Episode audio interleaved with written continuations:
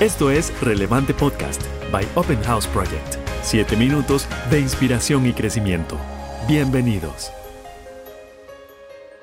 Hola a todos, bienvenidos a una entrega más de nuestro podcast de aquí de Open House Project Costa Rica, Relevante. Estoy muy emocionado de estar con ustedes hoy. Mi nombre es Rodolfo Cortés, yo soy el Students Director aquí en Open House. Y tengo un tema que me encanta y que quiero compartir con ustedes hoy. Es un tema que normalmente nos cuesta hablar de esto. ¿Por qué? Porque nos enfrenta con algo que normalmente como seres humanos no nos gusta enfrentarnos, que es la muerte. Ahora, que este es un podcast súper positivo, inspirador, ¿verdad? Sí, nada más póngame atención para poner el contexto de lo que vamos a hablar. A mí no me gusta hablar de este tema. Todos los que me conocen saben que a mí no me gusta hablar de mi propia mortalidad creo fielmente en Jesús, creo fielmente que el cielo va a ser muy cool y todo, pero creo también que tengo mucho que hacer aquí. Y creo que esto es un sentimiento que muchos de nosotros tenemos. Entonces, cuando nos enfrentamos con nuestra propia mortalidad, ¿en qué pensamos normalmente? Pues en nuestro legado, ¿verdad? ¿En qué vamos a dejar aquí? ¿Qué huella vamos a dejar aquí? Hoy vamos a hablar de esto específicamente, dejando huella. ¿Qué significa dejar huella en este mundo? ¿Qué significa para nosotros como amantes de Cristo, para, como seguidores de Jesús, inclusive como seres humanos? Si usted nos está oyendo y no sabe quién es Jesús, no lo conoce, no lo ama, pues igual póngame atención, porque creo que esto es un, un deseo, una necesidad que tenemos todos a un nivel muy primitivo como seres humanos. Queremos dejar huella donde sea que vayamos, queremos dejar un legado después de que ya no estemos ahí, queremos que la gente nos recuerde como algo. Ahora, el diccionario define legado como cosa material o inmaterial, muy, muy interesante, ¿verdad? Que se deja en testamento o se transmite de padres a hijos de generación en generación. Entonces sí, el legado es algo que hablamos desde el tema familiar, pero el legado también es algo que dejamos, una cosa material o inmaterial que dejamos como en testamento. Es decir, cuando la gente se acuerde de nosotros, ¿qué van a decir de nosotros? Donde sea que vayamos, no solo con nuestros hijos, no solo con las generaciones que vienen, sino donde sea que usted ponga un pie, donde sea que usted esté en su caminar en la vida, ¿qué dice la gente cuando usted se va? La gente dice, uy, qué bueno, vino Rodolfo, vino Rodolfo y, cambió el ambiente y cambió esto y la gente se sentía bien o dice cosas que tal vez no queremos repetir, ¿verdad? ¿Por qué les hablo de esto? Porque para mí esto ha sido un tema que ha estado muy cercano a mi corazón últimamente porque, y sinceramente, ya me estoy volviendo un poquito viejo. Entonces, conforme uno va avanzando en la vida, se da cuenta que no solo se trata de lo que hacemos en nuestra profesión, de lo que hacemos eh, con nuestros amigos, con nuestra familia, sino que se trata de algo más, de un propósito mayor, ¿verdad?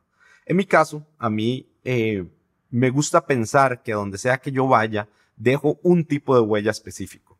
Y está inspirado en un salmo que a mí me encanta, que es el Salmo 37.6, que dice, Él hará resplandecer tu inocencia, otras versiones dicen tu justicia, como el amanecer, y la justicia de tu causa brillará como el sol de mediodía.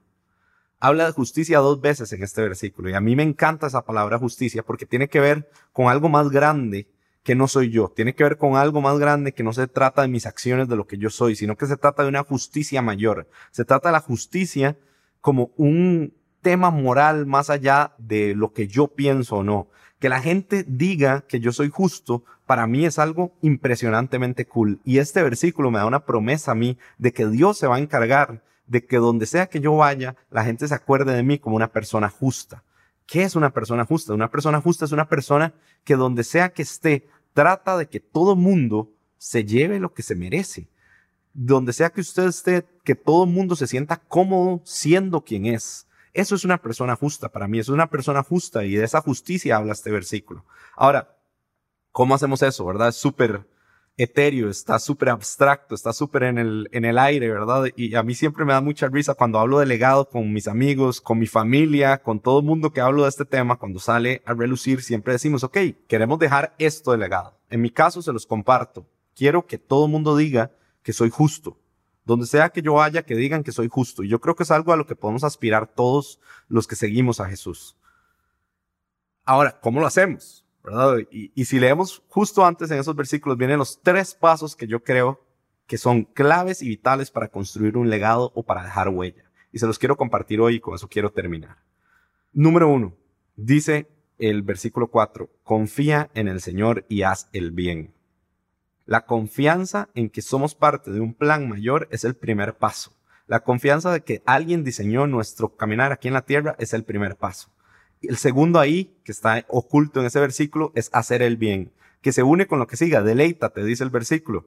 Es decir, sea feliz, disfrute, ¿verdad? Disfrute el qué? El hacer el bien. Entonces, confiar en Dios número uno, disfrutar hacer el bien número dos, y número tres, entrégale todo lo que haces al Señor.